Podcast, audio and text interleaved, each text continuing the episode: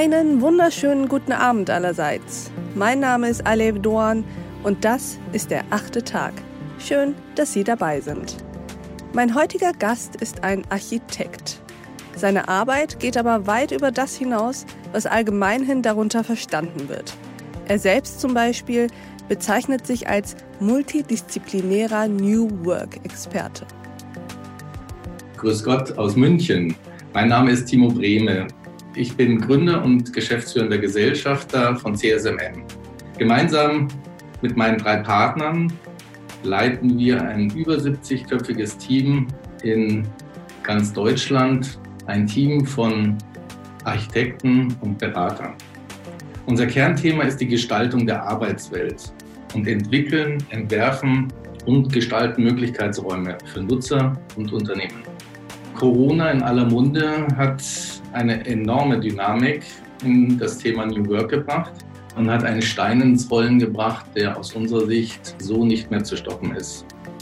Insbesondere das Thema Homeoffice und Präsenz und Digitalisierung von Unternehmen leitet letztendlich einen großen Umbruch in der Arbeitswelt ein. Und genau das werden wir gleich weiter ausführen. Zuvor lohnt sich aber noch ein Blick auf Timo Bremes Hintergrund. Als er vor 17 Jahren seine Firma gegründet hat, gehörte er damit zu den Pionieren in Deutschland. Lange bevor auf breiter Basis über Arbeitsplätze mit Abstand und Homeoffice diskutiert wurde, hat er neue Modelle für die Büroorganisation entworfen. Auf seiner Liste von Kunden und Referenzen stehen Konzerne wie BMW, Airbus, Starbucks und Sony. Timo Brehme kommt jetzt also nicht einfach nur mit innovativen Ideen, sondern mit konkret gelebter Erfahrung.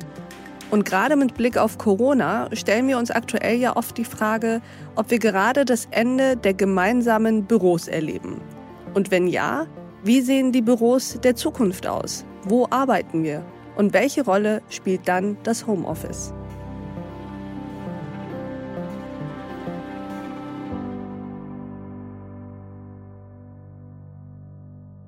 Das Ende des Büros ist wahrscheinlich schon öfters eingeleitet worden. Da gibt es schon Überschriften in bekannten Architekturzeitschriften mit der Digitalisierung, der Erfindung des Laptops und des Handys.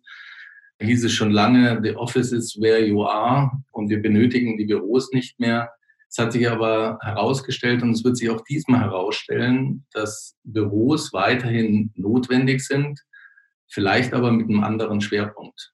Ich glaube, die größten Stichwörter der Veränderungsprozesse sind, wie gesagt, die Bedeutung des Büros. Das Büro als Notwendigkeitsraum wird es in der Form vielleicht nicht mehr geben, sondern, wie wir es nennen, als Möglichkeitsraum.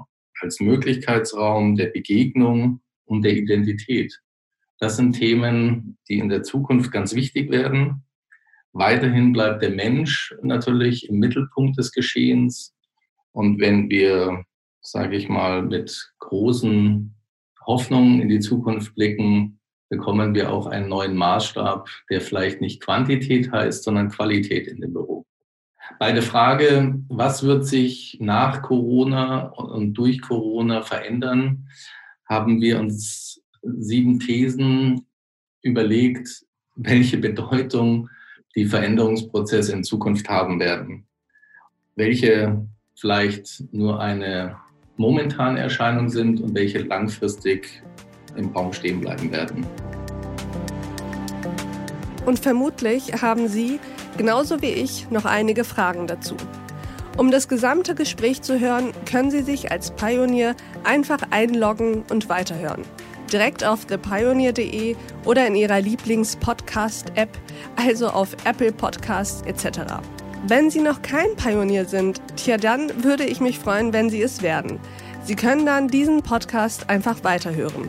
Aber auch alles andere, was wir Journalisten auf The Pioneer tun, hören, lesen und sehen. Tägliche Podcasts, Newsletter, Artikel, Veranstaltungen und Live-Journalismus. Politik, Wirtschaft, Tech News, Börse und Kultur. Wir bieten Ihnen werbefreien Qualitätsjournalismus. Das Einzige, was wir dafür brauchen, sind Sie. Ich wünsche Ihnen noch einen schönen Abend. Ihre Alef Duan.